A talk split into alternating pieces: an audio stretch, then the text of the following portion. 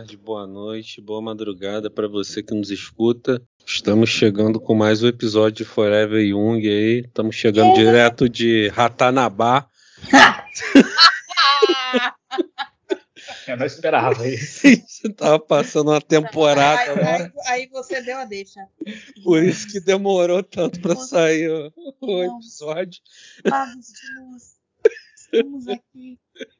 Ai, felizes. Cara, nossa. que foi aquilo? Que semana no Twitter, senhoras e senhores. Que semana. Encontramos o ET Bilu por lá, inclusive. De rolé. Tá foda, velho. Ai, Coloca Covid. pra vocês lerem Jung na fonte, tá? Buscar. Deixa aí o recado do ET Bilu pra vocês que nos escutam. Mano, o fim tá, pe- tá muito perto, não é possível. Não, o fim já foi. Caralho. O, É, é, o é, é fim verdade. já foi. Isso aqui é o pós-crédito, cara. Eu tinha, eu tinha um colega de ensino médio que ele ficava falando: Nós vivemos num mundo pós-apocalíptico onde ninguém sabe pra quem trabalha. Acho que a gente tinha 15 anos, pô. Acho que é uma intuição muito foda. isso. Grande visionário. Eu não sei se- era Nostradamus. Não sei, não sei se ele realmente estava consciente do que ele tava falando, tá ligado? Rapaz, não tava não, velho. Mas ele trouxe verdades. Ele trouxe verdades. Mas, qual ET Bilu? Ou ele tirou de alguma música também, pode ser. não, que nada. Isso aí é a verdade puríssima do inconsciente, caralho. Mas assim, já que a gente voltou dessa aventura, né? O Aislan tá com a roupinha de Lara Croft. O Jordan tá Por quê?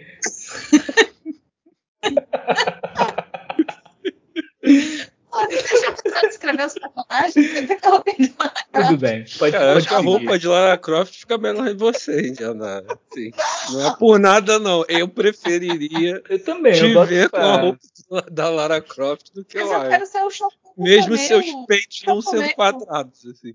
É, eles são bem redondos, na verdade. Mas, poxa, eu queria ser o Chocomelo. Chocobo Camelo aí. Não, não estraguem minha fantasia. Mas enfim, estamos voltando das tumbas. Porque o negócio não tava bom. E não tá ainda. E o tema é esse.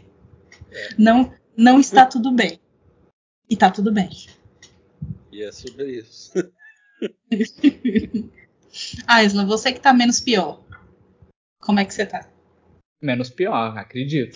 Depois, depois desse depoimento de vocês aí, no- nos escassos menos de 10 ou 15 minutos de, de podcast, eu acho que eu tô cansado, mano. Isso é um fato, acho que todos estamos, né? É, eu tive uma, uma percepção muito doida. Hum. É, foi antes do meu recesso, deve ter umas duas, três semanas, que é, caraca, metade do ano já foi, a gente não para, sabe? Sim. se, se, se você não programa ou você não tem essa consciência de que, não, peraí, eu vou tirar uma semana, eu vou tirar 15 dias cada dois, três meses, sei lá. Cara, o ano já tá um pouco mais da metade. Irmão, a você pouco a falou. Simone tá cantando aí, ó. Rapaz, você, é, falou um, né? você É. falou um negócio aí que eu, que eu tenho pensado, é, mas que eu acho ainda muito, muito surreal para o nosso modelo, que é, que é tirar, tipo, uns dias a cada dois ou três meses para fazer uma higiene mental. Porque, na verdade, o tema não é pra gente só reclamar hoje, não, galera. É muito mais pra gente dizer o quanto que a nossa profissão não, não é uma profissão exigente e não permite que a gente funcione quando a gente não tá bem. Pois é, né? Enfim, não operamos máquinas, né? Somos o próprio instrumento de trabalho, né? Sim. E aí é foda, né? Quando você vai sendo atravessado pela vida, né? Pela dureza da vida, assim. E não consegue ter um tempo pra para botar a cabeça em ordem, né? Pra descansar um pouco e, e Uhum. ficar de boa, né, cara? Atrapalha muito o, processo, né? É...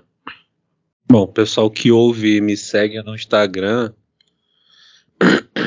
cheguei a postar lá um tempo atrás que eu tinha sido assaltado, né? E aí, na real, eu não fui assaltado, né? Só foi um sequestro relâmpago.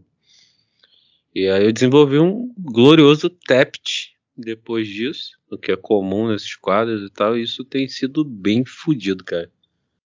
Sim, porque atravessa demais, não só a vida como um todo, mas o trabalho, né? É difícil difícil trabalhar nesse sentido, assim, quando tem crise e tal. Então, fora. Para quem não sabe, Jordan, o que é TEPT?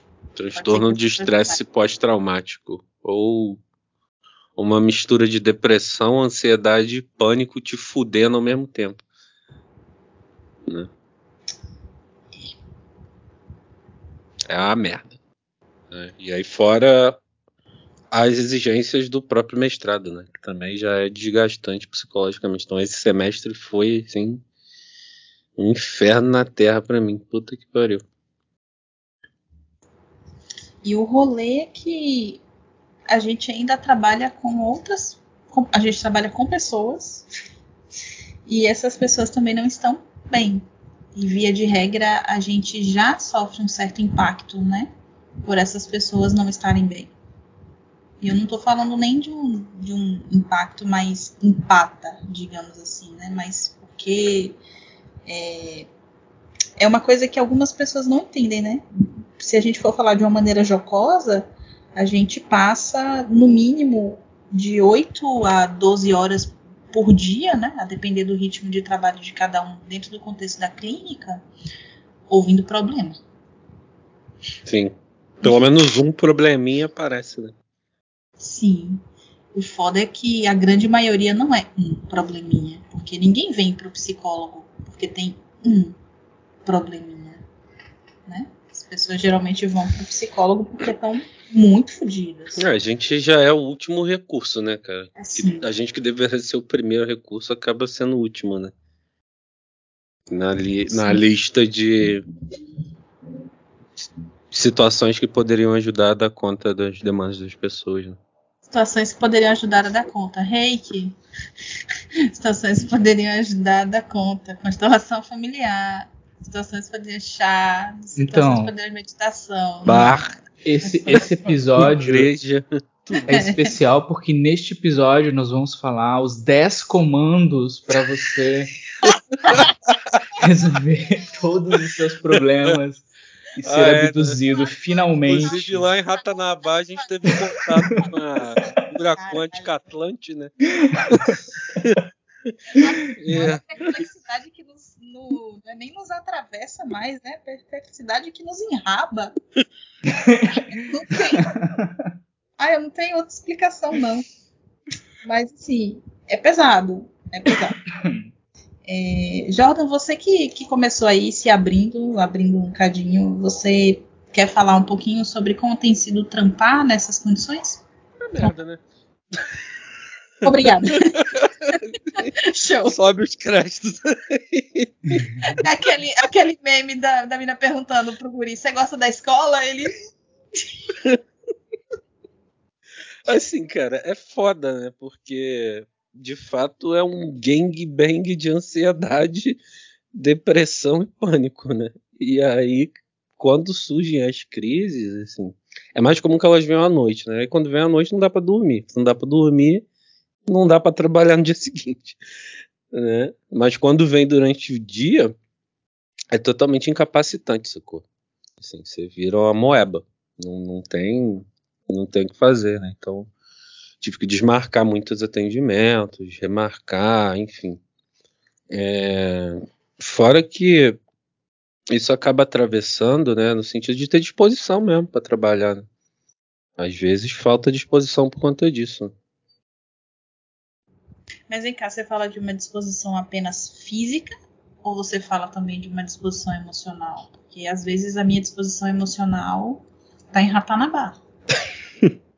Cara, eu falo de ambas as partes, assim, porque uma crise de TEPT ela te exaure física e psicologicamente, né? Sim. Porque você tem um atravessamento que é fisiológico, né? De um disparo de, de adrenalina mais de 8 mil, né? Então você tem sintomas físicos e o desgaste emocional, porque aí você não consegue produzir, isso deprime, deixa ansioso, tudo ao mesmo tempo, socorro. É um inferno. E teus pacientes, eles foram entendendo dentro da medida do possível? Foi de boas? Cara, foram, assim. Eu tive até que dar uma diminuída no número de pacientes para poder atravessar esse momento, assim. É, mas foram bem compreensivos, assim, foram bem bem atenciosos, né, nesse sentido, assim, até porque não tem o que fazer, né, cara?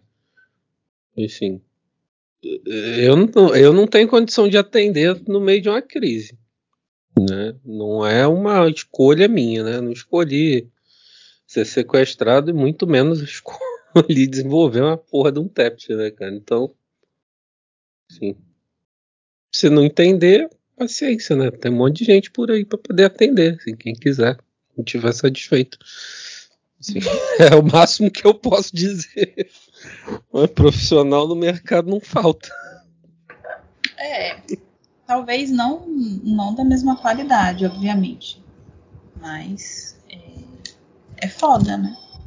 Sim. Não, é foda pros pacientes também, né? Porque atravessa o processo, né? Às Sim. vezes você fica uma, duas semanas sem sessão e tal, mas não, não, não, não tem o que fazer. Mas é, eu acho que isso também, de certa forma, é, pode ser até visto como interessante para o processo, né? Porque tem essa coisa que a gente fala tanto de exercitar autonomia, de dar autonomia ao paciente e tal. Não, no, no geral, para alguns casos foi bom, sim. Já deu uma avançada nesse sentido deles poderem perceber que já estão num ponto que, inclusive, alguns já vão passar para quinzenal, assim, porque já estavam num, num, bom momento do processo e isso acabou acelerando isso, né? Uhum. É fudido, cara. É... Eu lembro que quando você, você compartilhou, né, falou lá no seu, no seu privado e tal, no seu, nas suas redes sociais, e depois você falou com a gente, foi, foi bizarro, foi um choque. Uhum. É, eu acho que já, faz, já fazia até um, um tempinho assim que eu não, não chorava de maneira copiosa. Porque foi um negócio muito muito aleatório. Sim. Se, se foi aleatório para mim, eu só fico imaginando quanto foi aleatório para você. Né? E o quanto isso despertou, pelo menos em mim, o quanto isso despertou esse, esse senso de novo de que, puta que pariu, é, a gente precisa parar de alguma forma, porque sabe? Eu, eu lembro que você vinha num ritmo de trabalho muito muito bom, muito intenso, né? Dando um gás da porra no mestrado, atendendo pra caralho, dentro da, da medida do seu possível e tal. Mas eu lembro que eu entrei em parafuso porque eu fiquei pensando assim, tipo, porra, como é que ele vai fazer? Ele precisa parar. Esse foi meu primeiro pensamento automático. Sabe? Ele precisa parar. Ele precisa descansar de alguma forma, mas como é que ele vai descansar agora? E aí toda a, a preocupação, toda a agonia, eu lembro que eu comentei com o Ali, eu, eu e ele a gente entrou numa, numa vigília, né, para pedindo pela sua saúde, tudo, pra saber como é que você tava e tal. E foi um negócio bem bizarro, porque é, isso confrontou, me confrontou de novo com essa necessidade da gente se lembrar que a gente é humano que quando as coisas também não estão bem na nossa vida, de alguma forma, a gente não tem condição de dar, de dar um suporte adequado. Não tem condição praticamente nenhuma, assim. É, e é importante saber reconhecer os próprios limites, né, cara? Assim, não, não se forçar, né? Porque, uhum. inclusive, né, eu tô agorafóbico, né? Então, Você tá o quê? Então, Desculpa, não. Agorafóbico. Tô com ah, agorafobia. Okay. E aí, com todo esse rolê do mestrado, de ter que ir para São Paulo, porra, era infernal, né? Não tinha condições nenhuma de uhum. Né, entrar num ônibus cheio de gente, entrar na rodoviária cheio de gente, ou mesmo que eu fosse de carro ou alguma coisa assim, só o cansaço do deslocamento, chegar lá, tá numa universidade cheia de gente, assim. Né?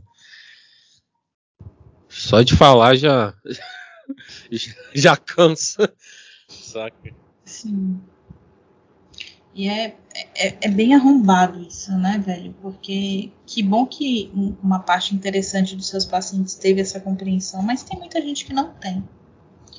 É, há uma. Há uma, umas duas semanas atrás, eu acho. Não. É, duas semanas atrás, mais ou menos, eu tive Covid. Mas eu só percebi que eu tive Covid, tipo, depois de alguns atendimentos, depois de alguns dias atendendo. Porque eu tava sem voz, tossindo, com falta de ar, tipo, mega arrombada, atendendo, com febre, loucona, triloca de febre, na base da dipirona, e olha lá. E, porra, cheia de situações também. Minha gatinha teve que fazer uma cirurgia de emergência e a gente descobriu que ela quase morre na cirurgia. E despertou um gatilho do caralho, porque ela teve que retirar o útero todo. E isso me lembrou um pouco do meu processo cirúrgico. E aí eu olhei assim e falei, velho, eu vou precisar parar.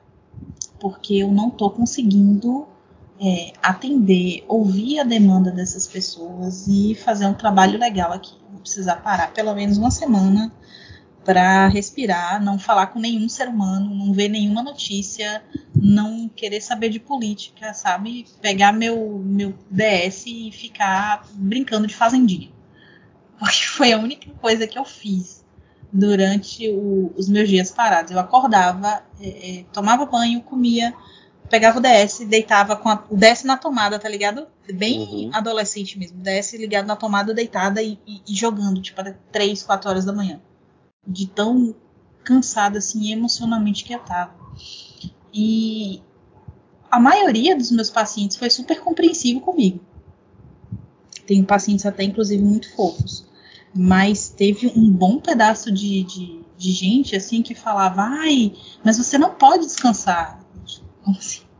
É. Ué. Nossa. Sou uma máquina agora. Como assim, amado? Não posso descansar. Obrigada. Chegou minha comida. Como assim eu não posso descansar? Sabe? É, tá onde isso? E todas essas coisas reavivaram muito isso que o Aslan trouxe, sabe? De, de três em três meses tirar um tempo para respirar de três em três meses tirar um tempo para parar. Mas eu fico pensando, será que isso é economicamente, clinicamente viável? Porque economicamente no sentido de que as pessoas simplesmente podem não entender. Sim. E aí foda-se, sacou? Isso que é reserva de emergência é fundamental, assim. Para momentos como esse, você poder parar e não se preocupar tanto, sabe? Com o déficit financeiro. É, coisas que ninguém fala na, na, na, faculdade, né? Coisas que ninguém nos diz, inclusive, sobre esse sobre esse parar. Eu não sei se os professores de vocês chegaram a trabalhar um pouco sobre isso, mas eu acho que tem uma falta aí de, de, de trabalhar conosco enquanto estudantes a necessidade de parar. A necessidade Total. de reconhecer esse limite, sabe? Porque todo mundo só fala, ai, atende, ai, símbolo, ai, coisa linda, ai, inveja do pênis, ai, não sei o que, blá blá blá. Mas e a necessidade da gente se entender enquanto ser humano? Ah, cara, no geral, eu acho que o maior desserviço que a graduação em psicologia faz é a desumanização do profissional de psicologia, né? Primeiro porque já coloca essa coisa de você não pode ter reações, né? Você tem que estar tá ali Porra, quase tipo, estático. Né, perante o paciente. Né? Você não pode reagir ao que ele traz de alguma forma. Tem, tem que haver um grande distanciamento, né? Assim, não pode rir, não pode chorar, não pode porra nenhuma nesse sentido. Sim. Isso já é um grande mal que te desumaniza, né? Assim, Sim. Porque por mais técnico que você implemente, por mais é, conhecimento teórico que você tem, você é um ser humano, você vai ser atravessado por questões, cara. E algumas delas vão ser difíceis de lidar, algumas reações vão ser muito genuínas e muito espontâneas, né? E numa perspectiva junguiana isso é fundamental, né? Ter reações espontâneas, ter reações genuínas dentro de um processo de análise, ser humano, né? Ser sujeito. Então acho que já começa por aí, né? Quando te falam para sentar nesse lugar e não ser gente né? Ser qualquer outra coisa menos uma pessoa. Né? E isso não quer dizer se envolver com as questões do paciente não ter, gente. É muito possível ser humano, ter afeto pelos seus pacientes, no que está rolando no processo, é, sem se deixar levar. Assim. Pode parecer surpreendente para alguns de vocês que estão ouvindo isso aqui, né? Mas é, é isso. Assim, você pode ser atingido e ainda assim não se deixar levar é, de maneira não profissional dentro de um processo de análise. Assim. Sim, é tipo, tá valendo pra... se preocupar pelo paciente, sabe? Sim. Valendo... Nossa, eu desconfio muito de um, de um sujeito que não se preocupa com o paciente, com sabe? Certeza. Porque falta falta eros aí na relação. De você, porra, botar o um negócio pra, ir, pra andar, pra ir pra frente. E estamos a zero dias sem falar mal da psicanálise, uhum. mas. Dessa vez não fui eu que comecei. Não, começou sim, porque é isso que eu ia dizer. Esse processo de desumanização da gente enquanto profissional, eu acho que vem muito dessa cara de pêssego que a gente tem que fazer uhum. na frente do paciente por conta da psicanálise. Né? Porque a gente tem um, um, uma quantidade de, de, disciplinas sobre a psicanálise como se ela fosse a única alternativa do mundo. Né? Então, eu, eu pelo menos vejo como se viesse muito aí desse lugar, né? Inclusive de você ficar atrás do paciente, né? Você não sentar frente a frente, você não, não se, sei lá, não se implicar muito ali. Enfim, pelo menos é essa impressão. O que, que vocês acham? Eu não tive tanta psicanálise na minha faculdade. Eu era muito mais gestalt.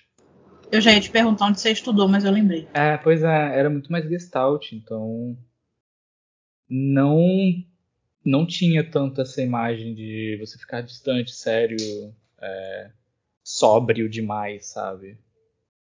É, a, a, formação que contempla muito a psicanálise é a formação brasileira, na verdade, né? Assim, em outros países a psicanálise meio que já já, já é lida enquanto importância histórica para a construção da psicologia, mas não é necessariamente uma, uma linha ensinada como parte de um processo, né? Assim, isso, em outros países não rola muito isso não. Enfim.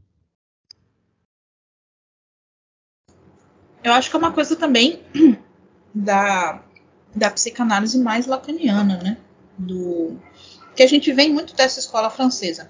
E vocês vão me ouvir falar de boca cheia, porque a vida é isso, tá? A gente precisa se alimentar e eu não tive tempo hoje. Cara, tá não sei se é necessariamente lacaniano, não. Acho que está mais. Pelo menos os lacanianos que eu conheço, né?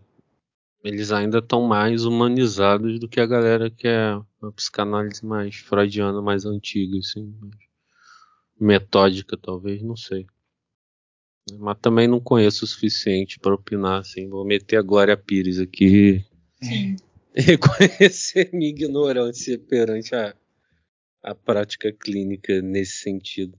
Não, mas, mas eu aí... pensei mais num processo mais histórico, sabe? Porque a gente tem muita influência francesa, pelo menos nessas partes de, de estudo e, e, e tal. Então, mas eu fico pensando sobre. Diga. Eu tava pensando, talvez a gente, se a gente pegar a estética, sabe? Hum. E a estética do terapeuta, ela continua tá acompanhando muito do, da psicanálise, né? Até a estética do, do consultório, como que a gente vê isso em filmes, séries, como isso é representado em outros lugares, qual é a postura do terapeuta. É meio assim, é uma coisa meio distante mesmo, sabe? É, eloquente não é a palavra mais correta, seria. Distante? O contrário do que eu tô sendo agora alguma coisa muito com palavras adequadas. Enfim. Como assim, para? contrário. É, tipo, argumentativo, talvez. Sei lá, você vê nos. Eu estou assistindo Hannibal atualmente. Em teoria, ele é um psicanalista, como eu estou encarando ele. E o setting terapêutico dele me passa muito a ideia de vários outros settings terapêuticos que eu já vi. Tanto em fotografia, os históricos, né? Em outras representações. Eu penso que tem uma, uma parte muito importante dessa estética que termina influenciando as pessoas até mais do que a faculdade, cara. Nesse hum. sentido, sabe? Nessa, nessa postura que, que o terapeuta te, termina tendo. E é, é, uma ideia minha, tá? Eu posso estar falando um monte de merda. Mas é algo que eu, que eu penso que influencia, porque é cultura pop, essas coisas grudam no cérebro. Cara, é... Não, é, não, é, não é merda, não, cara. É, é, é tua visão, é tua opinião, e sim. Quando a gente observa a estrutura visual de alguns lugares, é bem desse jeito. Né? Até as pessoas te perguntam: ah, você tem divã no seu consultório? Pô, cara, porque isso já tá tão inserido no, no, no imaginário, sabe? que uma pessoa que entra para estudar psicologia também tem esse imaginário, também tem. Às vezes não pergunta nem se é divã, né? Tu tem aquele sofá para eu deitar? É, é. Eu vou deitar? Eu acho que faz bastante sentido, assim, isso que você está trazendo, porque tem uma construção cultural coletiva partilhada aí, né? Uhum. Sobre essa imagem, sobre o que, que, representa. Inclusive, se a gente entrar no discurso de senso comum, né? Psicólogo dá conselho, psicólogo só escuta, é, psicólogo solve problema, assim, né? também é atravessado por essa construção que é coletiva. Né? Aí e... já não vem de um contato direto com a prática, né? Como a gente vê no caso da estética utilizada nas mídias, mas de uma construção desse imaginário mesmo.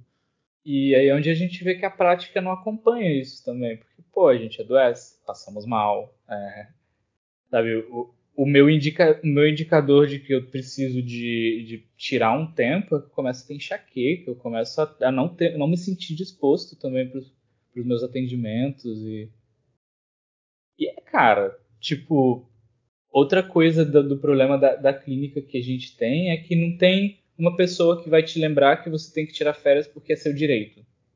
Sabe? Nossa. Eu nem sei mais o que é direita nesse país. Exato, porque sobrou tá no, algum? Se você tá no trabalho, pelo menos, ou a pessoa vai, tipo, ou vão te forçar a tirar férias, ou vão te pagar por elas.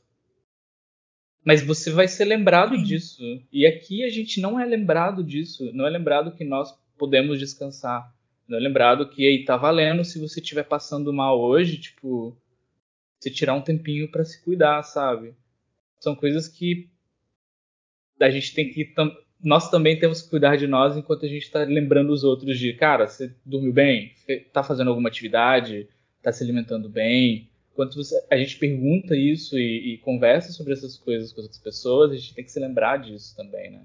Eu acho que esse é um dos exemplos, assim, sobre a questão do que significa ser um psicólogo autônomo, com o qual a clínica, a clínica não, com o qual a graduação deveria contribuir mais, sabe?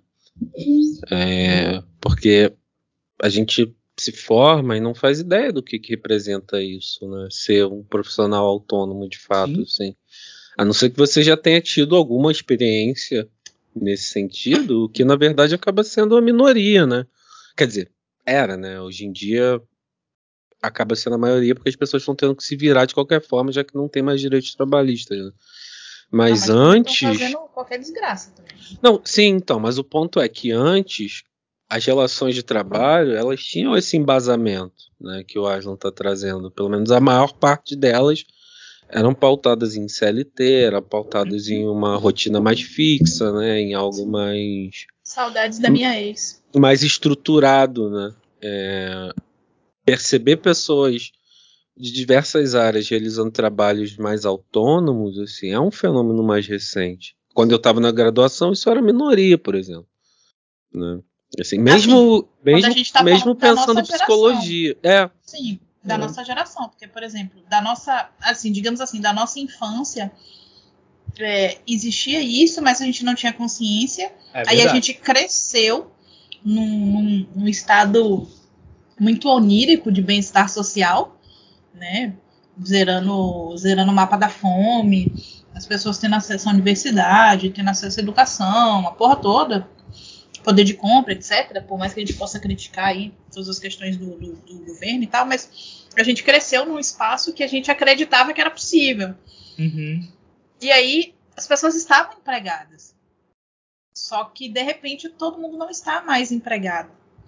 E o trabalho autônomo ele é muito cretino justamente por isso. Não há uma, uma lembrança, né? Não há um, um, uma coisa de que a gente precisa descansar. Inclusive, há um estímulo contrário, um estímulo de, olha, você Chegou precisa trabalhar. Chegou o boleto, você precisa trabalhar. Né? E se você não trabalhar, tem uma frase que meu pai sempre me disse, e essa frase, assim, ela me destrói. que é um dia que eu não trabalho é um dia que eu não ganho dinheiro. Essa é a frase do autônomo. Ele é autônomo. É. Sempre foi a vida toda, sabe? Meu pai não tem não tem escolaridade além do ensino médio. E mesmo assim foi supletivo, foi só mesmo para conseguir determinados empregos enquanto ele era mais novo. Mas é essa a frase, sabe? Um dia que eu não trabalho, é um dia que eu não ganho. E isso é muito pernicioso para nossa área, velho. Até porque as pessoas, quando elas chegam, elas, se elas não são atendidas, elas não querem pagar porque elas não estão usufruindo do, abre aspas, serviço, sacou? Uhum. Não, e é fácil disso ser cooptado dentro de um discurso neoliberal, né, cara? Assim, no qual você precisa trabalhar igual uma máquina para fazer dinheiro de alguma maneira, né, aos custos da sua própria saúde mental, aos custos do seu próprio bem-estar, assim, ok, porque você pode não trabalhar aquele dia e não ganhar dinheiro, mas o teu tempo ele pode ter outras utilidades, né, cara? Ele pode ter outros ganhos que não são financeiros, assim, ele pode ter outro tipo de lucro, né? Ter outro tipo de valor que não só o financeiro. Mas o que a gente vê nesses papos de coach e, e de apropriação desse neoliberalismo nefasto é que o tempo só serve para ganhar dinheiro, né? Assim, só para isso. Assim, não, é não serve para mais todo. nada. Sabe? E isso, porra, é, é excruciante. Né? Assim. Sim, até porque, por mais que a gente seja um pouco mais, mais ligado nesse discurso, a gente está imerso num ambiente, né, numa sociedade que o pH de funcionamento dela é assim. Então, como é que a gente também nada contra a corrente se a gente está imerso dentro desse, dessa construção social? Uhum. E, é, e, é, daí que vem essa ideia, cara. De repente você piscou e você está no meio do ano e você não para. Porque Literalmente, continua tendo demanda. É. Sim você, tipo, sabe, a demanda tá ali, tem um, tem um estímulo que é o boleto tá chegando, você tem que pagar coisas e tal. E você vai indo. E o problema é que nesse vai, a gente termina não, sabe, rola, eu acho, pelo menos no meu caso, eu percebo que rola uma certa desconexão minha com como eu tô, como que eu vou me sentindo, é, exaustão, digamos, nível de exaustão, como que eu estou me sentindo enquanto à disposição para fazer outras coisas que não só o trabalho. Como assim? Fazer outras coisas? É, cara, é, o problema é se, se, eu, se eu estou tão imerso em coisas do trabalho, em coisas que eu preciso de fazer, hum. e eu, em momentos que eu me percebo livre, eu não tenho disposição para fazer nada do que eu gosto de fazer, para mim é um indicativo de que tem algo errado, sabe? Hum, entendi.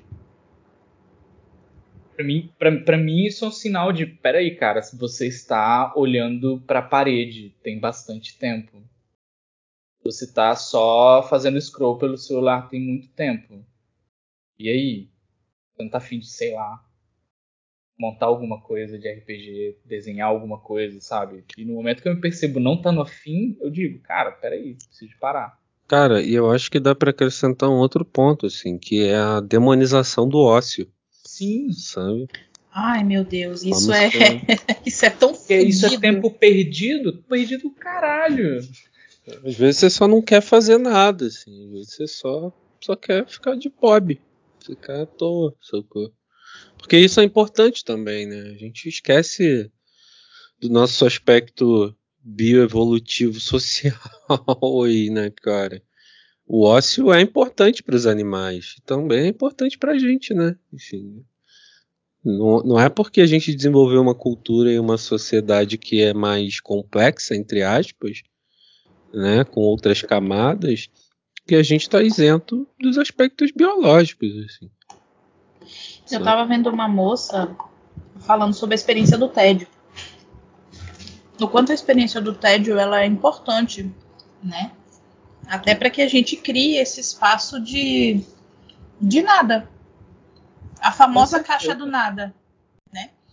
Ela é importante para que a gente tenha esse espaço de, de descanso, de rebaixamento de determinadas atividades.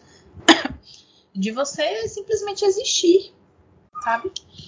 E é uma coisa é, é, é uma coisa tão nefasta, é uma coisa tão tenebrosa, sabe? E eu me sinto às vezes é muito cooptada por esse discurso, muito tomada por essa é, é, por essa fala, né? De eu preciso produzir, se eu não trabalho, eu não produzo. Especialmente porque eu tô atendendo de 7 da manhã até 8 e meia da noite.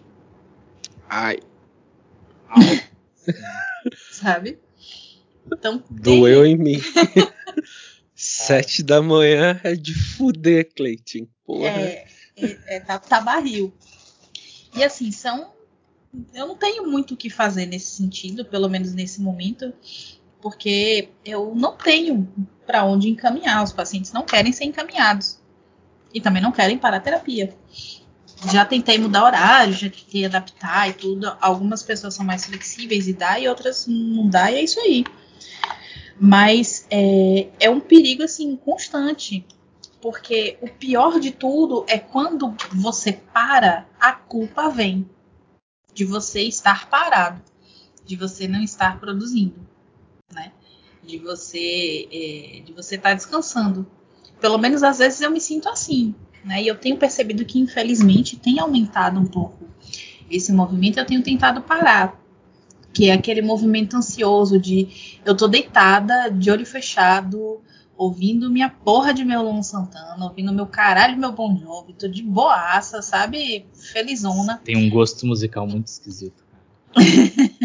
Você sabe que a Piolon Santana teve aqui, tocou de graça, mas assim, eu tava recém saída de Covid. Eu não queria encarar 200 mil pessoas no mesmo lugar, sabe? Porque, Corta para aquela cena dos 50 tons de cinza, né? Eu tenho gostos muito peculiares. Você não entende.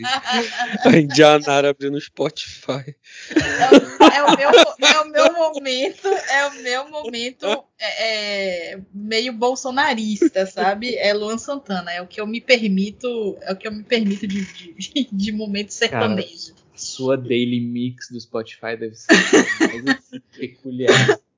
Cara, tem as músicas do Luan Santana, tem as músicas do, do, do Polidense Sensual, tem as músicas de Dança do Ventre, é um negócio assim muito louco. Tem do nada, abertura de anime. É, do nada, rola um Sakura Card Captor, depois manda um Starman, depois um, um Setopa.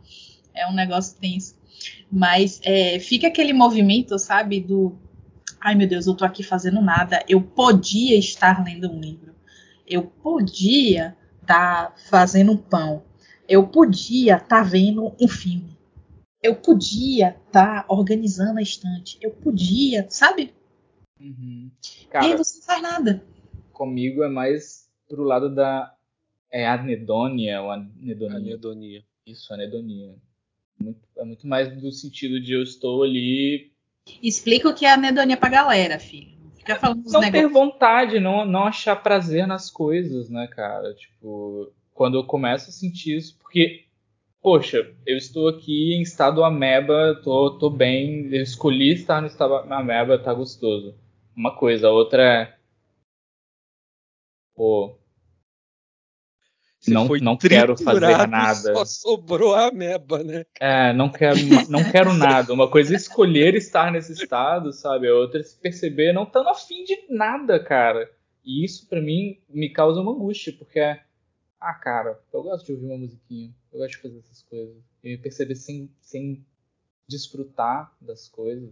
Eu vou acrescentar um outro ponto, assim, que eu acho que também é, se soma a isso, né? Principalmente essa dificuldade de estar em ócio, que é o excesso de informação, né, cara?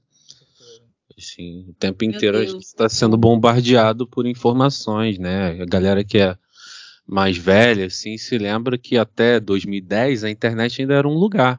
A gente até falou sobre isso em outro podcast. Né? A internet Sim. era um lugar. Você sentava na frente do seu computador e você estava na internet. Uhum. Né? Agora você está na internet o tempo inteiro. Né? E isso traz um fluxo de informações que é cansativo, né?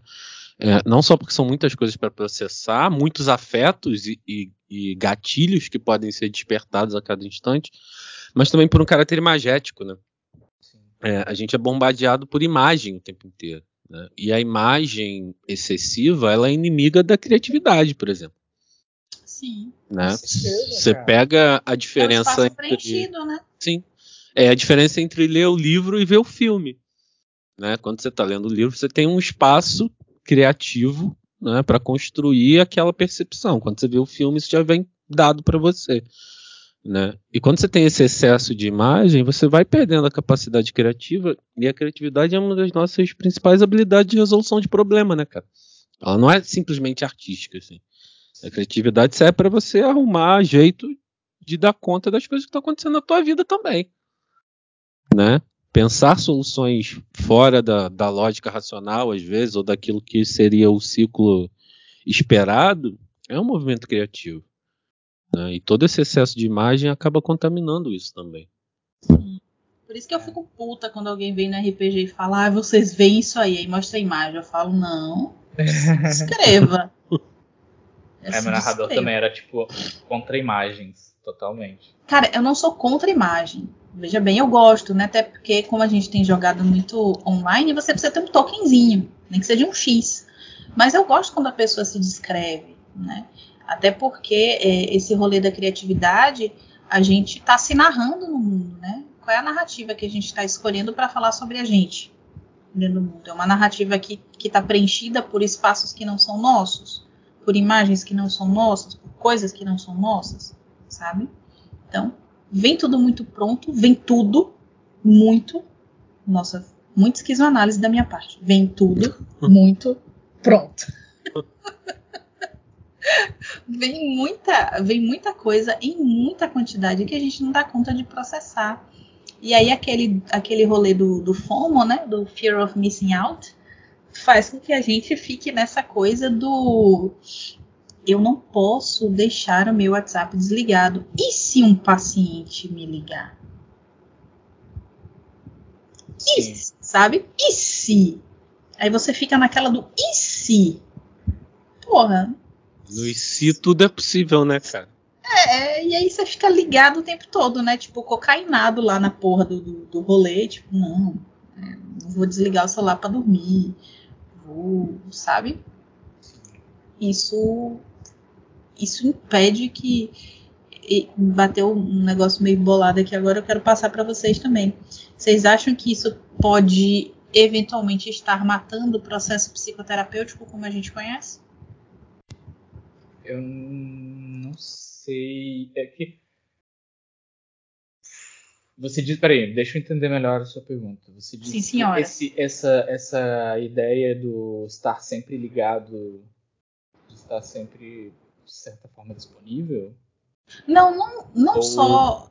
Ah. Esgotamento mental e emocional por conta da, da internet, de ser bombardeado de informações isso, exatamente esse segundo ponto, né? Porque a gente está todo o tempo acachapado, a todo tempo sem tempo. Né? E se a gente leva em consideração isso que o Jordan traz, que a criatividade de fato é muito importante, né? Toda aquela baboseira, toda aquela imagética, inclusive alquímica de a fonte e blá blá blá, e no meio o selfie. O selfie é criatividade pura, né? Ele é tudo e nada. Daqui a pouco eu vou começar a recitar o Gita aqui. Mas ele é isso aí.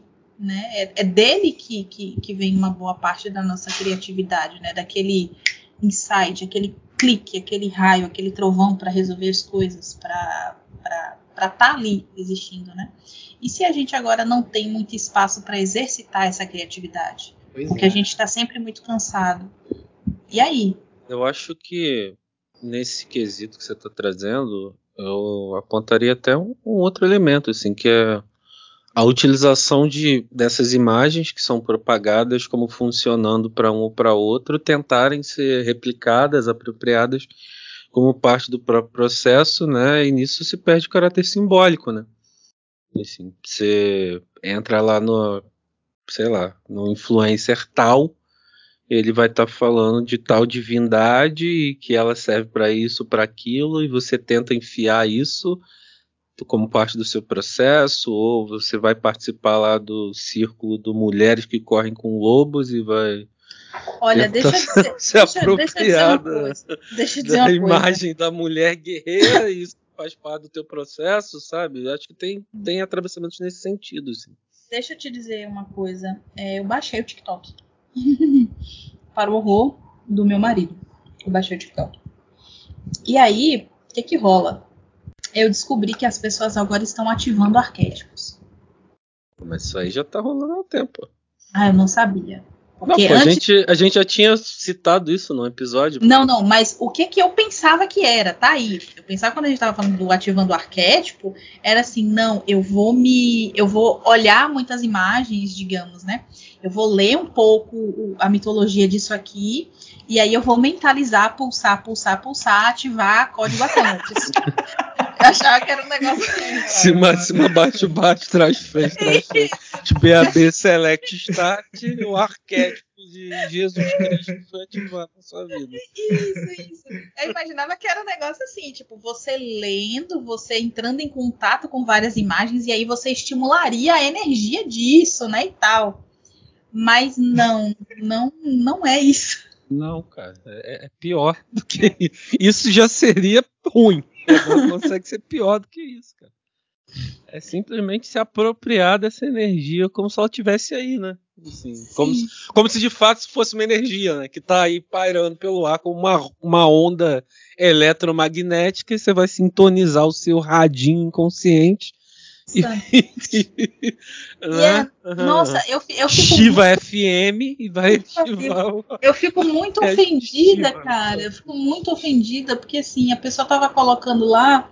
Não, é, era, um, era um videozinho, a menina super gostosa, super bonita, assim, um bocão, gostosa pra caralho mesmo, pegava. E é só aquele videozinho dela dançando calada e a legendinha, né? Que é, tipo, muito comum. Ela ativei o meu arquétipo de. Uh, ativei o meu arquétipo de Afrodite e agora eu Sempre, estou né? saindo com cinco namorados. Eu falei, quê? Não, e é sempre Afrodite, né? Ninguém ativa uma Estia, ninguém Não. ativa um Janus, um, Não, um. Hefesto. Ninguém quer. Assim, eu sei que enquanto sacerdotisa eu não deveria me sentir ofendida pela deusa, mas eu me sinto ofendida, sabe? Me sinto ofendida duplamente, não só enquanto sacerdotisa e, e- e que tem um, um culto devocional, que tá um pouquinho abandonado, minha mãe vai botar um jeito nisso, mas que tem um culto devocional, mas também como um profissional que, que, que estuda mitologia de uma maneira é, é, acadêmica também, sabe? Tipo, como assim, gente? E assim, vamos entrar, né? Vamos Ai. entrar no delírio. Vamos, vamos supor isso fosse possível. Ai, meu É Deus. tipo um arquétipo, assim. Toda imagem arquetípica ela é bipolar. né? Ela tem um polo positivo e um negativo. Então você vai ativar sua Afrodite para ser super sedutora e tal. Isso pode vir dotado de um ciúme castrador. Né? Basta olhar no mito lá. Isso pode vir de uma dificuldade de relação em outros níveis. Sabe? Não, não existe só o lado bom, ursinhos carinhosos da imagem arquetípica Sou sedutora. sabe? Ao contrário, assim, se, se isso fosse de fato possível, né, constelar uma imagem arquetípica dessa forma, isso também viria acompanhado do polo negativo, assim. E, e não seria você que ia escolher a frequência que apareceria, assim, ia ser de acordo Não, com o mas seu aí- inconsciente e sua consciência é- precisam. né? Não, mas aí é Cacodaimon, cara. Aí é. Entendeu? Não é o arquétipo, é, é, é o Egum, é o Cacodaimon. Não é um negócio. Não, não pode, porque a, a deusa é só bondade, né? Pois é, né, cara? Se nem Ai, se nem Jeová, que em tese era um Deus bom e misericordioso, era de todo bom, basta ler o Antigo Testamento. É, Imagina o resto da galera por aí que é a galera que não tem paciência pra nada, né? não estava muito preocupada em ser misericordiosa, não. Assim. Atravessou o meu caminho é raio na cabeça, mano. Exato. Ra- é, raio na cabeça, cobra no pé, Quero nem saber. uma sífilizinha, De leve. É, só é- pra dar rebatida. É surreal, né, cara? Pensar que uma divindade, uma imagem arquetípica de uma divindade nesse sentido, traria só os ursinhos carinhosos, né, cara? Enfim. A vida não funciona assim, né? Não, não funciona. E aí eu de fato fico pensando isso, né, para a clínica, porque isso não é só uma questão do paciente, isso é uma questão do profissional. Já que a gente está falando muito sobre, sobre o profissional e sobre nós enquanto profissionais também, né? Dentro desse contexto. Mas isso fala também da compreensão do profissional sobre a forma como ele trabalha. É, mas né? aí a pessoa vai ler Carol Person, vai ler Mulheres que Correm com Lobo, vai ler. Não, vai tomar no seu cu, porque eu a leio. Jane, eu é leio a Clarissa. A outra lá do. 10, porra. Das a Shinoda Bolen. Jean Shinoda Bolen. E vai achar que é, é, simplesmente uma redução do que de fato seria arquétipo, saca? Você lê isso quando você tem base, é uma coisa, né? Quando você não tem, é outra, pô. Vira uma corruptela, né, cara? Não tem jeito, assim. No fundo, vira uma projeção. Só isso. De alguma coisa. Nessa imagem arquetípica que você acha que tá precisando, você, constelando. Você não tá sendo mago de luz. Eu sou de luz, caralho. eu sou, sou das trevas. Sou... A gente combinou de se encontrar nesse plano. Eu sou nervoso. Efeito de rata na barra já passou já. Ah, pô, cara, o piquenique lá foi mó legal. A gente lembrou da nossa missão de. Isso. Nós viemos de Alpha Centauri para trazer iluminação e ativar os códigos. Cara, puta que pariu. Lembra dos códigos, Jordan? Cara, o código é vai tomar no. Aquilo ali foi tão. Vou fazer esse parênteses aqui. Aquilo ali foi tão surreal pra mim. Parecia trabalhinho de escola. Porque, tipo, a mulher lá falando. Não, a mulher de cara... branco claramente está com um vibrador. claramente aquela mulher está com um vibrador, cara. Cara, eu chorei de rir, tipo, ela lá falando, o cara olhando, batendo cabeça, e a negona toca nela assim e fala: A gente combinou, né? Aí ela olha com susto assim: Combinamos de nos encontrar. Não, e ela vai falando numa cadência e a voz vai ficando meio arrastada, assim. Parece que vai aumentando a, a, potência do vibrador. Sabe aquele vibrador que você controla pelo celular? Com certeza tinha alguém ali controlando. Aí a voz vai ficando assim, meio. Não, olha, ah. olha. Eu achei oh, que era meio eu, uma eu, eu achei, eu, eu, primeiro, vamos lá. É, talvez esse comentário tenha sido um pouco machista, Jordan, porque eu achei que ela estava mais drogada do que sexualmente estimulada. Mas é, a prosódia estava muito estranha. E eu também, Aislan, eu achei que era alguma zoeira. Mas assim, não. O curso deles é o marketing de luz. Não sei se vocês viram depois os vídeos. Eu vi os vídeos a respeito, né? Vi o vídeo do Meteoro, o vídeo da Galães Feio. É, e o marketing de luz que você de 997 reais está por 297 em 10 vezes. O desconto é o presente, né? Cara? Isso! O que, que tá faltando pra gente fazer isso, velho? Estamos em três. O tá faltando. Eu vou, eu vou forçar um sotaque espanhol. Tá faltando eu bater a cabeça na parede e perder metade do meu cérebro. Só isso. Ou alguém dar um tiro na minha cara. Se fizer isso, eu topo, pô. Enquanto eu tiver bom senso, senso crítico. Eu vou ficar devendo essa para vocês. Porra. todos ativar os chakras. Não, você tem que falar bem arrastado um portunhol. Entendeu? Eu, eu, e aí, aí dá credibilidade, cara. Tá faltando eu entrar em coma, cara. ao, invés de, ao invés de você mandar um, um, um, listo, um listo, você manda estão prontos? ah, entendi. Esse tipo. Porra, aí vira o Walter Mercado, cara. Liga já! É, cara, eu acho que. Primeiro que isso acho que sempre existiu. É, esse tipo de coisas. E provavelmente vai continuar existindo, mas a internet proporciona mais facilidade e velocidade para essas coisas.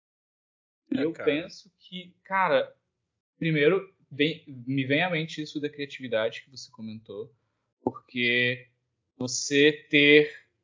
Já não vou mencionar diretamente esse vídeo, mas você ter frases ou uma palavra para resolver magicamente o seu problema é, é um sinal da pouca tolerância à frustração que as pessoas têm para resolver os problemas também. E para mim, eu vou talvez possa parecer um pouco forçação de barra, mas para mim o, o assunto, né, o tema por trás de tudo isso é a gente também cansa, somos humanos, sabe? É, é esse sentido do, do nosso limite. E eu penso que como sociedade e como talvez humanidade, e talvez vai soar bem Atlântida, mas a gente está cansado, deprimido. Porque, por, por que, que eu tô falando isso, cara? Cansado porque o capitalismo, né? O ritmo de vida que a gente leva. Deprimido Sim, porque é. não, não se tem o mundo todo falando para você que o que vale, o que tem realmente valor, é o que você conquista com o tempo que você tem, é, digamos, para adquirir coisas e não com o tempo que você tem para fazer da sua vida algo melhor, pô, estamos deprimidos. E como último link nessa questão da, da criatividade, a gente é uma sociedade que não dorme mais, a gente não sonha mais. A gente, esse era o último, o lugarzinho recluso da criatividade. Eu penso que é muito no sonho, cara. E tipo assim, se você toma remédios para dormir, seu processo de sono, de, de, o processo mesmo, natural do, do sono, do despertar e tudo mais, é alterado. E com isso, provavelmente o sonho já, já vai ficar mais Ixi, de estranho eu, a não existente, eu sabe? Eu posso corroborar isso aí que você está dizendo, né? Porque eu tô tendo, tava tendo que tomar quetiapina para dormir, né? Por causa uhum. do TEPS, assim. Uhum. E aí, beleza, ela bate para você dormir, que é uma maravilha. Mas na hora de acordar, meu amigo, é um negócio assim que, porra, forçado assim, saca? E não não tinha sonho. Não tinha sonho. É um negócio meio vazio, né? Tipo, é. é bizarro. Uhum. É. Você entra num limbo, assim, é um, é um, um estado de vácuo entre dormir e acordar. E acordar vira um negócio muito difícil, assim, muito difícil mesmo. Eu tive até que tirar meus pacientes da parte da manhã durante um período aí, porque eu não estava conseguindo atender de manhã, assim. Eu demorava muito a acordar e demorava muito a voltar a funcionar, assim. Uhum. E, tipo assim, eu sempre fui uma pessoa que dormiu relativamente pouco, né? Eu sempre dormi seis, sete horas por noite, sempre foi ok para mim. Quando eu comecei a tomar o remédio, cara, tá certo que eu tava com um sono muito fodido, né? Eu tava dormindo muito menos por causa do terror noturno e tal.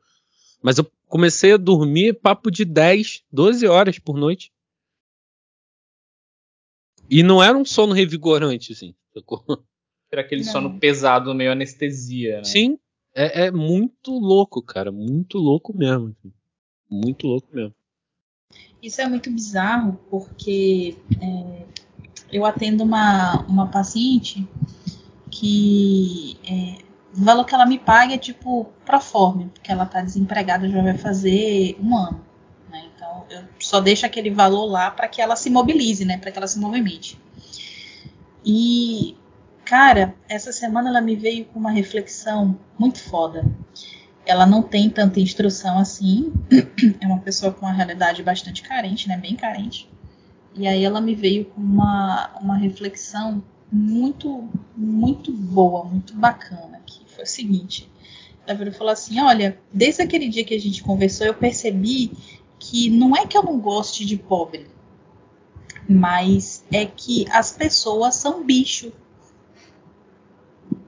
Hã? É. Aí ela começou okay. a descrever, ela começou a descrever o processo de bestialização do sujeito.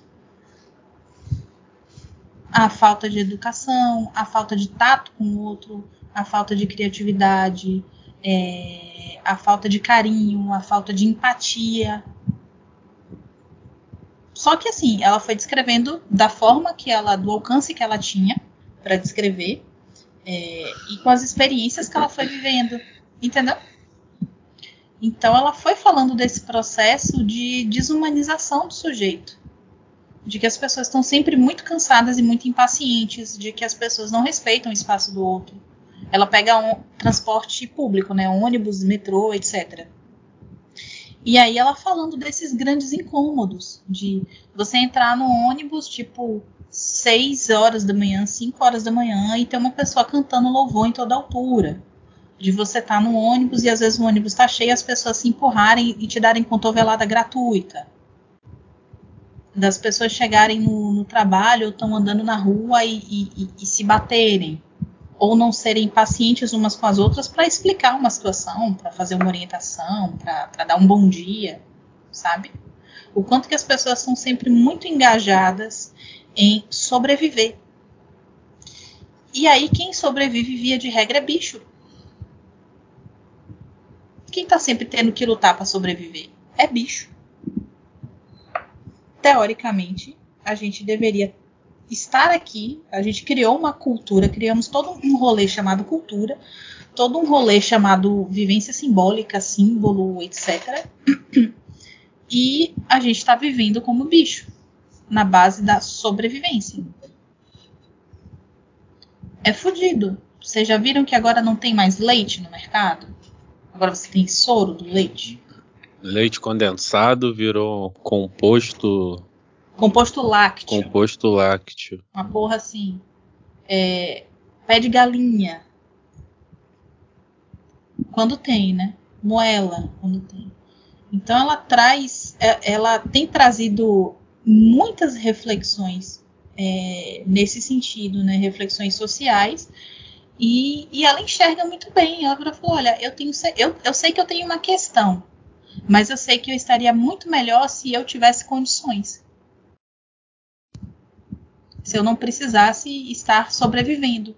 E aí também não tem como a gente ter é, criatividade ou pensar em fruir da vida se a gente está muito preocupado em sobreviver não tem energia para isso. não tem. É. Tipo, inclusive nem ATP mesmo, né? A gente não tá falando nem só de uhum. ah, essa entidade metafísica chamada libido junguiana. Não, a gente tá falando do rolê do ATP mesmo. Porque se você não tem. Se você tem que escolher qual refeição do dia que você vai fazer, você realmente não tem energia disponível. E isso, eu estava conversando com a Ali, isso deixa a gente num estado é, muito ansioso. Eu tenho me percebido muito ansiosa, porque eu tenho visto todas essas coisas também a nível social. E acaba que eu entro num modo, por exemplo, porque graças a Deus eu tenho essa condição, mas eu entro num modo de querer comer tudo. Porque eu fico na noia de que, caralho, pode faltar comida. Eu posso não ter como comprar comida. E eu entro na noia de comer tudo. Então chega lá, ah, tipo, eu tô sem fome, mas, porra, tem isso aqui na geladeira, é melhor eu comer para não estragar, né? Não vou jogar comida fora. Entende? Uhum. E aí eu fico observando o quanto todo esse processo ele nos adoece enquanto sociedade e isso consequentemente aumenta é, é, a manifestação de uma série de transtornos e doenças mentais que por consequência acabam nos colocando é, um peso muito maior a nível de trabalho. E é horrível. Sem dúvidas, cara. Enfim, acho que, inclusive, é aquela parada, né? Terapia não resolve problemas de cunho social e, e, e falta de dinheiro, né? Assim, mas ajuda a atravessar esses momentos de lástima. Sim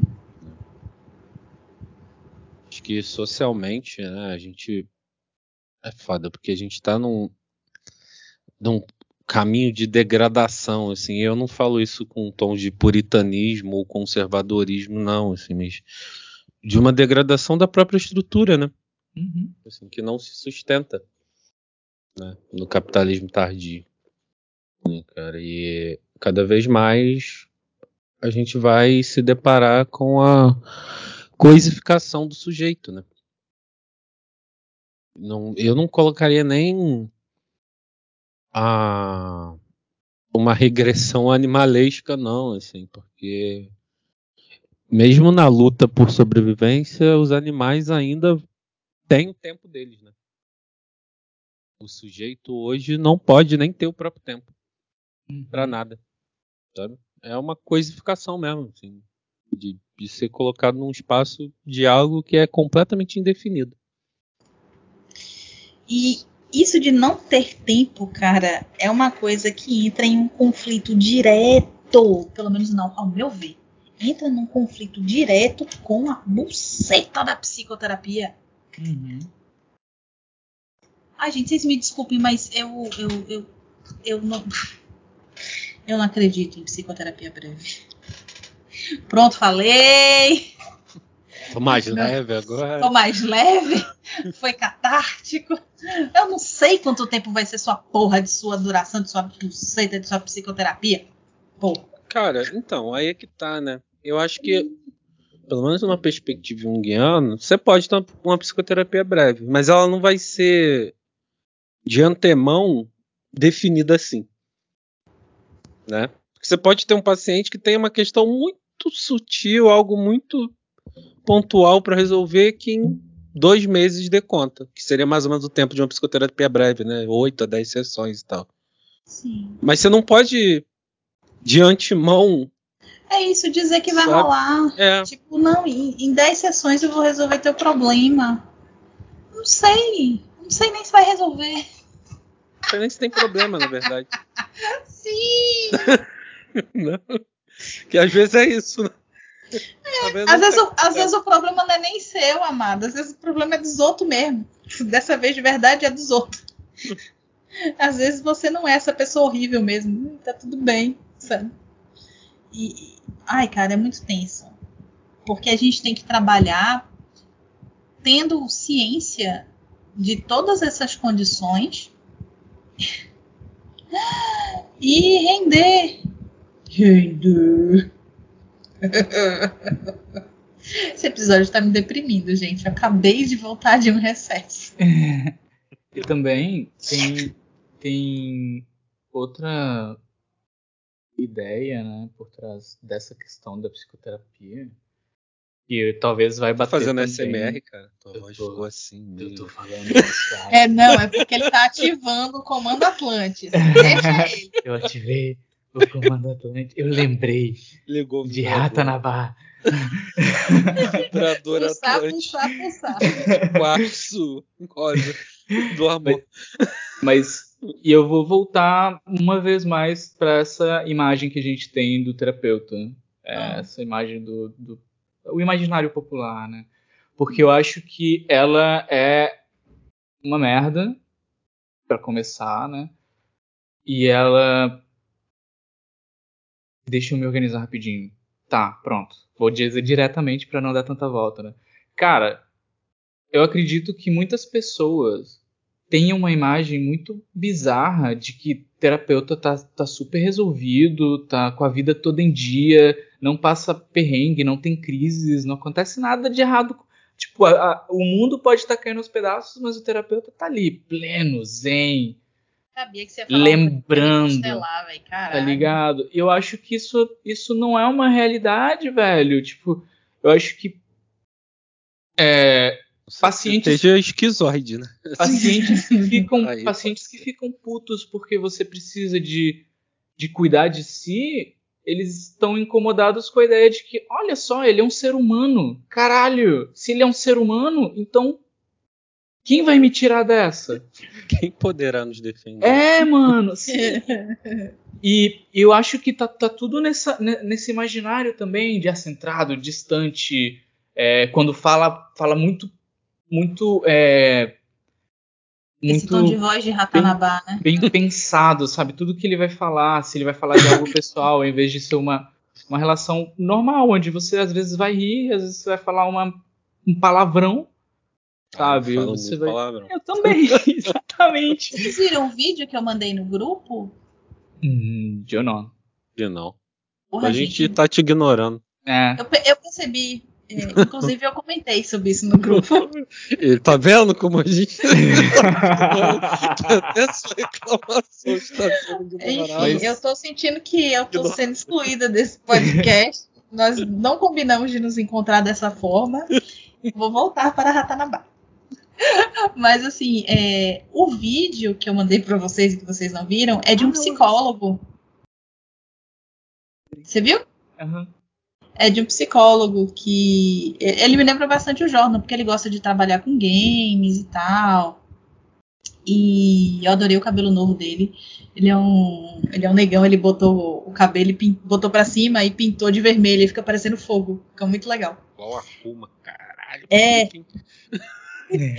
E aí ele tava, ele fez um vídeo no TikTok justamente sobre isso, né, de que as pessoas esperam que o, o, terapeuta seja essa pessoa certinha e tal. E aí ele faz um vídeo chorando de rir, tipo, gente, vocês não sabem a pior merda que a gente é. Nós somos as pessoas mais fáceis de se manipular, porque a gente está sempre pensando, não, mas isso deve ter acontecido por alguma uhum. questão da vida do sujeito, eu preciso entender e tal, a dinâmica. Pois é. É, é, um, é um sinal de que somos pessoas, né? e de que às vezes as ferramentas que, que nós adquirimos por conta da nossa profissão, elas elas não estão em uma caixinha que a gente coloca. Elas estão com a gente o tempo todo. Sabe o que, que é doido pensando no meio unguiano? É que todo ah. mundo enche a boca pro.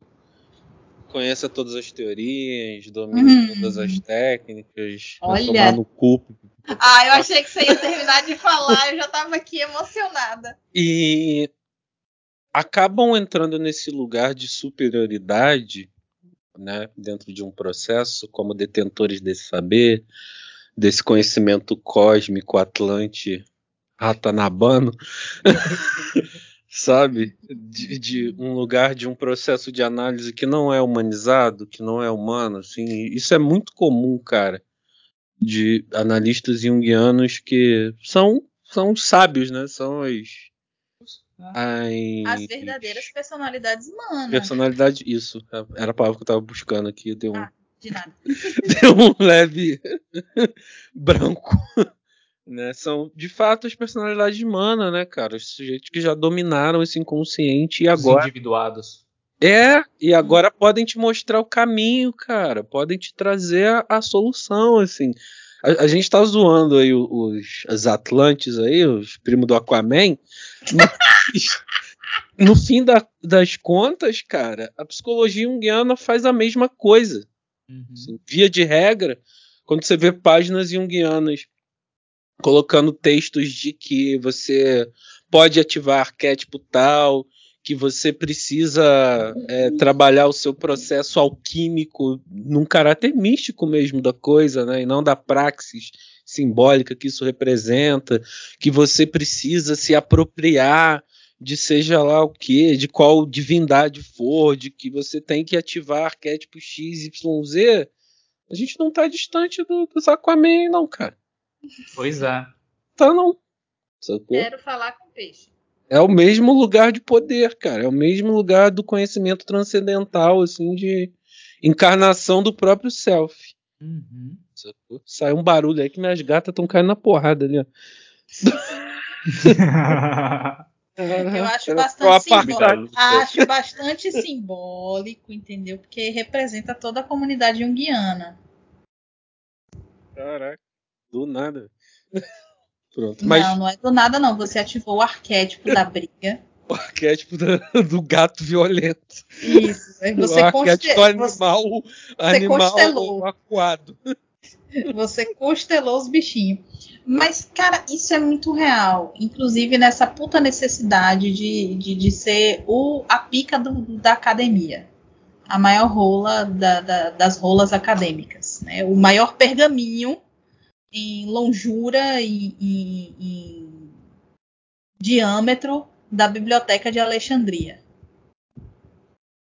E isso é muito arrombado, velho. Isso é muito arrombado. Muitos psicólogos, assim, falei de Jungiano, mas muitos psicólogos se colocam nesse lugar de poder, assim, né?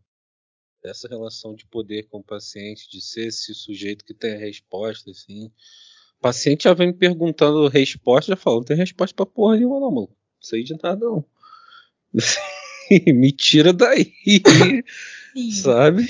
Porque Via se não regra, tiver humanização, não tem processo de análise, assim.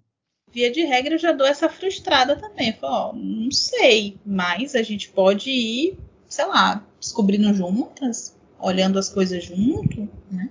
Vendo aí como é que as coisas saem, como é que as coisas fluem. Porque eu não sei, não. E também, se eu soubesse, eu falo logo. E também, se eu soubesse, eu não ia te dizer, porque é a minha forma de fazer as coisas. Né? Se eu soubesse, eu ia estar sendo coach, né? Tirando dinheiro de otário por aí. Quer dizer, no caso, se eu não soubesse, né? Eu poderia estar sendo Entendeu? já. eu já não sei. Então, Cara. mas aí você precisa ter um pouquinho de falta de caráter. Eu acho Eu- que é a condição sine qua non. Eu costumo Ah. dizer, eu não sei sobre o seu problema, é você quem sabe mais sobre isso.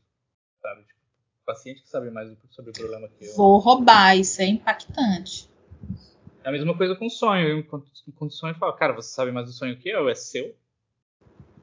Você quem fez. Quem É, pariu o tipo- Matheus. É, tipo, Você e quem seu fez. inconsciente que arrumaram essa merda aí, irmão. Não tem nada não.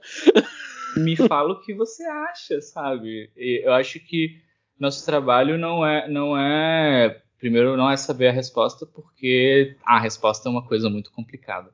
É, A resposta é segundo- 42. Isso aí a É. gente já sabe. Pois é. E não foi uma resposta satisfatória. Tanto é que Não estamos. Inclusive eu vi essa semana esse filme maravilhoso. Bilbo Baggins. É, sim, sim. Peraí, eu esqueci o que eu tava falando. Ah, sim! Ah, esqueci de novo. O que eu tava falando, gente? Transcendeu. Puta merda. Transcendeu. Ratanabá. Ratanabá, é isso aí. Tô lembrando das tardes lá. É, pô. porque é isso, né? Depois que você, Você vai pra você Ratanabá, você falando- entra num estado meio de, de, de transe, né? De vez você em quando você se desse- pega voltando pra lá. Você tava falando desse rolê de da gente não saber as coisas. Ah, sim, né? isso, porque, porque, tipo assim, saber a resposta, isso é tão complicado que não vale a pena, sabe? Eu diria que o paciente sabe do problema e o nosso trabalho é mais em ajudar ele a organizar, aj- ajudar ele a dar, a dar um sentido. Acho que organizar mais que dar um sentido, porque o sentido se dá quando as coisas estão organizadas, né, cara? Ou enquanto se organizam, né? Quando se organizam, exato. Então eu penso que não não lugar de todo saber. Poxa, temos um método, temos um- uma forma de trabalho que, que auxilia. Mas essa forma de trabalho não diz qual é, a- qual é a, a, a, solução, a verdade, o que vai resolver tudo. Porque não tem uma fórmula, sabe? Tipo, que uma frase que eu posso te falar que vai Um resolver código. todos os problemas. É, não tem, cara, não existe isso. Desculpem, não tem. Eu tô estudando filosofia e não tem. Se existisse a filosofia, já tinha acabado. Inclusive, A grande resposta é que não tem, mas tem um- uma coisa que, que eu acho que é muito importante ressaltar, que é tem a possibilidade de você organizar e tem uma possibilidade de você dar um sentido. Ele não vai vir de outra pessoa para você. E eu Sim. acho que nós somos colocados muitas vezes nesse lugar de ah, é a pessoa que vai fazer tudo ter sentido. É a pessoa que vai resolver tudo. Mas o meu- isso, isso é uma construção da sociedade ocidental, né? Enquanto Sim. uma, socie- uma sociedade primariamente extrovertida, né? Sim, sim. Isso tem que vir de fora para dentro. Isso é uma herança do próprio cristianismo, né? Assim, você já tem um sujeito que está nesse lugar, né? Ou alguns sujeitos, né? Três, três em um no caso, que estão nesse lugar e que vão designar outros sujeitos para estarem nesse lugar para você. Nas culturas orientais, o, o caminho é o contrário, né? Tanto que você vê o que Buda faz, filhão, é se isolar. Assim, sai fora. Deixa eu, deixa eu ver o que, que eu arrumo aqui dentro. Deixa eu introverter aqui. A E ver as resposta- respostas A resposta que que vem, que vem de dentro, elas via de regra são muito mais é, satisfatórias e duradouras do que essas que vêm de fora, né? Sim. Porque são genuínas, né? Sim. E são um ato de criativo. fora quase sempre é viés de confirmação, né, cara? Sim. São, são um ato criativo. É a pessoa lidando com o conflito e com o que ela tem à disposição para lidar com isso. É, Eu Isso acho é- que, isso é muito da hora, velho. Que levar ou devolver esse lugar para a pessoa que está sentada na nossa frente é uma é, é, é um acho que é uma das nossas tarefas mais importantes porque faz parte dessa, desse, desse aspecto de autonomia que ela precisa recuperar né aquilo aquilo de ei você tem ferramentas para lidar com, com a vida com as coisas Até porque gera um grande paradoxo, né? Se o espaço de análise é um espaço do sujeito e é o analista quem traz as respostas, passa a ser um espaço do analista, Uhum. não mais um espaço do sujeito, Sim. né? Assim, e aí o sujeito perde o protagonismo da própria história, Uhum. né? De construir e de escolher mesmo o que, que ele quer fazer da vida. Se ele quer ou não continuar naquele emprego, naquele relacionamento, se ele vai mudar de faculdade, se ele vai parar de falar com pai e mãe, se ele vai, sei lá, fazer qualquer coisa, saca? Sim, sim. E, e eu penso que quebras no. Quebras no sentido de ah, tirar uma semana, pô, precisei de duas semanas, elas são importantes nesse sentido porque, pô, eu passei mal, eu precisava descansar, eu sou humano, lida com isso, sabe? E na perspectiva junguiana, se não tiver humanização, não tem análise, né? Assim, enquanto o sujeito na sua frente for o receptáculo dessa fantasia divina, né? Assim, ele não é só analista, ele é só o receptáculo uhum. dessa fantasia divina. Sim. Né? Enfim, então não tem processo de análise que, que caminhe de fato nessa direção. Né? Romper com essa fantasia é fundamental, né, cara? Para que de fato você possa ter contato com alguém que pode te auxiliar a olhar para dentro, olhar para fora, seja lá para onde você precisa olhar, porque cada estrutura vai pedir um olhar diferente também, né? É, cada estrutura é... varia. Mas alguém que vai te ajudar nesse sentido, assim, vai te auxiliar. Ajudar não que eu não gosto dessa palavra, não, porque já tá. Já tá contaminada dentro do meio da psicologia, né? Mas alguém que vai te auxiliar, né? Nesse caminhar aí, atravessar esse, esse processo. Você vai ser a lanterna, né, cara? Sim, vai ser a bússola. No máximo vai ser uma bússola. Sim. Uhum. E aí você pode escolher, né? Se vai ser a bússola de ouro ou a lanterna verde. Pô, lanterna verde? Lanterna verde é melhor que qualquer coisa. Porra, lanterna verde contém todo o conhecimento do universo, cara. mas falando sério, é... não que a gente não estivesse falando sério antes, mas voltando pro assunto, né? Eu acho que a gente voltar e retomar isso que é da ordem do humano, tanto para a gente enquanto sujeito que trabalha com isso e para as pessoas que nos buscam para que nós ajudemos elas a trabalharem com isso, né, com suas questões, é essencial. A gente precisa trazer de volta o processo de humanização é, para esse espaço da clínica, sabe? E um processo de humanização que esteja muito mais ligado a um nível de humus, a um nível de humildade, a um nível terreno, não ao nível da arrogância, né? Do eu posso, eu sei mais, do eu dou conta, eu sou a pica da academia, eu sou a, a xoxota trevosa, sabe? Que, que dá conta de fazer tudo. Então, eu acho que a gente precisa voltar a reivindicar esse espaço de humanidade, sabe? e refazer, né, reivindicando isso, refazer inclusive o nosso espaço físico da clínica, né, refazer as relações, inclusive as relações com a gente, né, parar, observar, criticar. Eu acho que a melhor forma que a gente tem de, de transformar de fato, de voltar para a clínica, para a clínica ser esse espaço de promoção de saúde, é a gente reivindicar de novo essas coisas dar tempo à alma, dar tempo ao tempo, entender que cada sujeito de uma maneira diferente, entender como que a gente acaba sendo cooptado e funcionando às vezes a favor de um sistema que a gente deveria ir contra, né? E, enfim, pelo menos é, é, é, é como eu imagino, como eu consigo sintetizar a nossa, a nossa conversa de hoje. Chegou na hora aí, o navio Atlântico tá partindo. Sim. Né? ET Bilu já veio nos buscar. Vamos voltar para Ratanabá para buscar mais iluminação. A gente promete que a gente vai se encontrar novamente. Você vai falar que isso não é uma voz de estimulação sexual, cara. Olha! Então, não é, pelo menos não é a minha. Pô, assiste o vídeo de novo com calma, cara. Não, Assiste cara, com calma. Não, não, Tem... eu, eu, eu tô tentando ter respeito pela mina. Tô tentando. Tem Vibrador Atlante ali, cara. Ai, eu tô tentando dar um respeito à mina, porque é puta que pariu, bicho. Difícil, difícil. Difícil respeitar alguém que joga uma quantidade de chorume colossal dessa na sua cara. Assim, sinto muito. Eu, eu é difícil. eu, tô, eu tô tentando, é realmente difícil. É realmente difícil. É, Jordan, você quer sintetizar alguma coisa? Quer falar mais alguma coisa antes que, que a nave parta? Não, não. A gente vai, vai voltar para Ratanabá. É, inclusive, acho que o Jung estava lá também, né? Tive a impressão de ter visto ele lá no, no Acho que ele não morreu, não.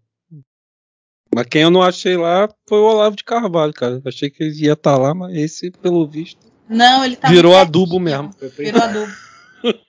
Glória a Deus. Eu achei que ele ia estar tá lá em Ratanabá, cara. Porra. Ah, só tem gente. Tim Maia tá lá. Tim Maia tá lá, cara. Eu... depois vocês têm que me explicar essa noia aí do Tim Maia. O Alfio Mas... é teimoso também. Sim, sim, sintetiza e sintoniza aí, Jordan. Bom, então é isso. Boas energias para todos. Agora não dá para desligar o modo Ratanabá. Ativou. Tá gravado, tá gravado. Pulsou, Vibrações pulsou. quânticas de Ratanabá para todos. Busquem conhecimento. Cacete. Eu devia ter trazido uma cerveja pra essa porra. E se lembre do código. Tá? O código mais importante aqui que eu vou ensinar para vocês, assim. Toda vez que você se deparar com alguém de um saber tão profundo, transcendental, que contempla todas as respostas da humanidade, o código é vai tomar no cu. Tá? Grava esse código. Então vamos todo mundo falar junto. Né? Vamos lá, você também. Vamos, todo mundo. Vai tomar, vai no, tomar cu. no cu. Vai tomar no cu, vai tomar no cu, pulsar, pulsar, pulsar. pulsar. E aí você vibra nessa frequência, cara, e isso afasta todas essas energias dessas pessoas do seu redor. Assim. Dá para usar cristal também, mas aí você tem que ter uma boa mira para poder acertar na cabeça. Não, a gente já usou mandala. a gente já mandou. Legal. A gente já tá. mandou. Então, ah, Islan, sintetiza aí. Depois disso, eu não sei. Sim, eu acho que eu acho que eu não vejo nada mais além de luz. É...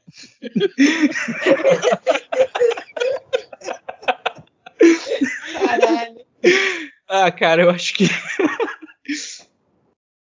Eu, eu só penso que nós precisamos de pensar melhor nossa forma de humanizar. Porque se a gente se esquece no processo, tá, tem algo errado, né? E nós precisamos nos entender enquanto humanos nesse sentido de, cara, tem limites físicos e mentais também, emocionais, tudo mais, tudo mais. Tudo e... na natureza tem limite, né? Por que, que você não teria? A zoeira não tem. Tá de boas, sabe? Tá de boas. Eu acho que va vale você tomar esse limite e dar um uso criativo a ele no seu descanso, se permitindo tendo isso. Eu eu tava, tava lendo Nietzsche, né? E ele diz que o, o ser humano é um animal doente. E, pô, cara, ele é de 1700, né? Algo assim? Depois, pô, Nietzsche 1800? É 1800? Metade 1800. de 1800. 1800 é um quebradinho. Pô, tem algum tempo, mas não tem tanto, né? Mas se ele desde lá já estava falando isso e tem outras pessoas que falam, eu acho que nós deveríamos de pensar um pouquinho mais a sério, de, peraí, doente como? É, é, se a gente for atualizar Nietzsche, o ser humano é um macaco com ansiedade, né? É. Atualizando não, mas... Nietzsche com DSM-5 e CID-10.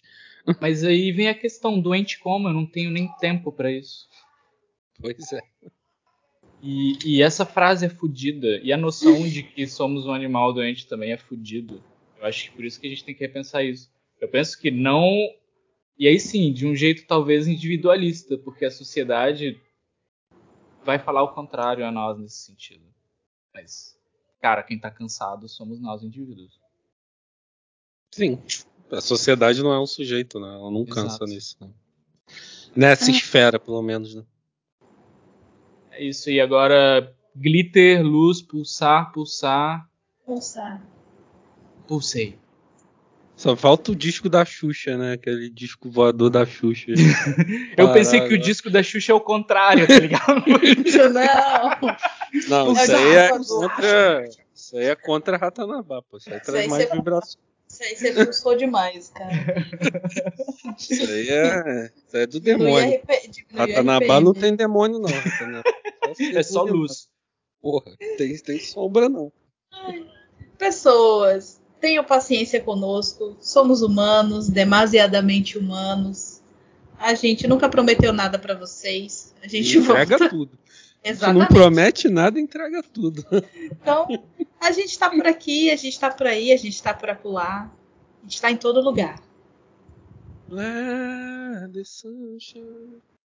Então, beijos de luz, pessoas. Age of Aquarius. Bora, Island, manda beijo pra todo mundo. Gratiluz, porra. Tá bom. Kamehameha de arco-íris. Ó, a Genkidama de gratidão pra você. que exploda na cara de todo mundo. Destrua o planeta. Amém. Gratiluz. Beijos, pessoas.